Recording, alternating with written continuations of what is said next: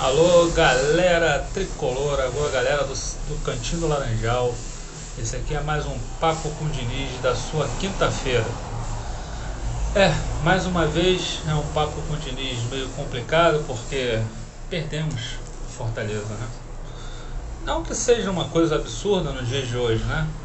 É, infelizmente, o Fluminense chegou a uma, um apequenamento tão grande que a derrota para Fortaleza no contexto desse campeonato brasileiro é uma derrota até entre aspas normal, né? Porque para minha cabeça nunca vai ser normal perder Fortaleza no Maracanã. Aqui louvar ah, também aqui, porque é fácil é, também a gente ficar falando, é claro que aqui é o canal é Cantinho Laranjal, fala sobre o Fluminense, louvar o trabalho do, do técnico argentino Vosvoda, que deu um nó tático no Marcão, né? É, o Fortaleza vem fazendo nesses últimos quatro anos campanhas muito boas, é, tem uma estrutura muito bem bem é bem estruturado, né? O Fortaleza, a equipe do Fortaleza, principalmente nesse ano, faz uma campanha espetacular. Também deve ser ao belíssimo treinador e consegue fazer leitura de jogo é, a cada momento, não é, não é uma coisa assim de. Por jogo ele consegue é, é, se adaptar ao adversário. Às vezes não dá certo, como não deu na rodada passada, eles perderam em casa para o Atlético Goianiense. Tomaram um gol, depois foram para cima e acabaram tomando dois gols no contra-ataque. Quer dizer, o Fluminense ele estudou bem, sabia das deficiências do Fluminense, jogou muito pelo meio, amarrou o Fluminense no meio, sabe que o Fluminense tem dificuldades de criação, de transição, amarrou o jogo ali e venceu o jogo em duas bolas cruzadas na área, mas provenientes de tentativas né, de ataques pela, pelo meio do campo, já que o Fortaleza é, ganhava os duelos é, no meio campo. Enfim, não dá pra gente ficar aqui também. Toda vez eu vou bater na mesa aqui, pá, pá, a gente já, você já sabe o que, que eu penso em relação a isso. Só temos que acordar, né? mais uma vez, a torcida do Fluminense precisa acordar, sair desse processo de son... as pessoas estão sonadas, né? essa questão de, de, de, de endeusar certos tipos de jogadores. Né? Caio Paulista é um jogador que não pode jogar no Fluminense. Isso é mais do que sabido. Essa compra dele foi uma compra escandalosa, entendeu? Um jogador não vale isso, não vale esse investimento, não deveria ter sido comprado, não deveria nem ter continuado no Fluminense.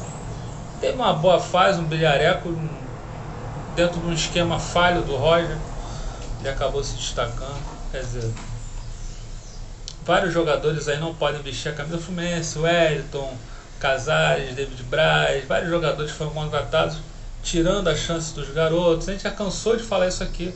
E ontem foi uma partida bizarra do Fluminense. Ficou 10 dias treinando, chegou ontem, diante da torcida que fez o esforço de estar lá presente e foi envergonhado com uma atuação bizonha. Que além do Fluminense ter tomado um nó tático, faltou vontade também jogadores não, não tiveram o mínimo esforço, né, não tentaram minimamente é, fazer com que a torcida comemorasse pelo menos um gol ontem para né, tentar. Em nenhum momento o Fluminense pareceu que ia vencer a partida. A verdade é essa. Fortaleza segurou o primeiro tempo, amarrou o Fluminense, no segundo tempo é, fez lá o, fez alguns contra-ataques e acabou encaixando dois gols de bola aérea falha do seu Lucas Claro, falha da defesa do Fluminense. É, ontem o Calegari horroroso, muito mal, errando tudo. Não sei o que aconteceu também. Alguns jogadores muito abaixo da crítica, né, muito ruins. Então, Caio Paulista e Calegari, Danilo Barcelos, Lucas Claro, ontem tiveram uma noite para esquecer. Fred, mais uma vez, é, não a bola não não, não, adianta você esperar que o Fred vai pegar a bola, vai limpar três jogadores, vai fazer gol, não faz mais isso. Nunca fez. Ele tinha umas arrancadas ainda quando era mais novo, agora nem isso, a bola tem que chegar redonda para ele. Marcão escala o banco de reserva muito mal. Cadê o JK? Cadê o MM? Cadê o Matheus Martins? Cadê o João, John Kennedy? Né? Quer dizer, desse jeito aí a gente vai brigar mesmo para ser sétimo, oitavo lugar, que vai levar a Libertadores. E não é mérito nenhum, porque, cara, se for G9, né, mais, mais ainda, entendeu? E aí o Fluminense vai disputar mais a Libertadores, quem sabe sendo sétimo, oitavo colocado, que está nono colocado. Né? Então, é isso, não tem muito mais o que falar. Vamos jogar sábado contra o Atlético Goianiense, vamos ver o que vai dar. Né? Agora, Marcão. Marcão, gosto muito de você, mas realmente você está muito limitado como treinador ainda. Não conseguiu sair do nó tático do Voivoda. É isso, galera. Não vou me alongar mais não. Muita coisa tem que mudar. Bota online. Né? Estamos cobrando aí até quando o senhor, o senhor presidente do Fluminense, venerável presidente do Fluminense, vai fugir desse assunto. Né? Ontem ele fugiu das tribunas. Vamos parar de fugir, mas vamos encarar, vamos encarar a torcida de frente, vamos encarar os problemas de frente. Né? Ninguém aqui quer, quer implantar o caos. Nós queremos, queremos o bem do Fluminense. Vem debater com a gente. Né? Vamos debater com a gente. Vamos parar com fugir né, dos problemas. Né?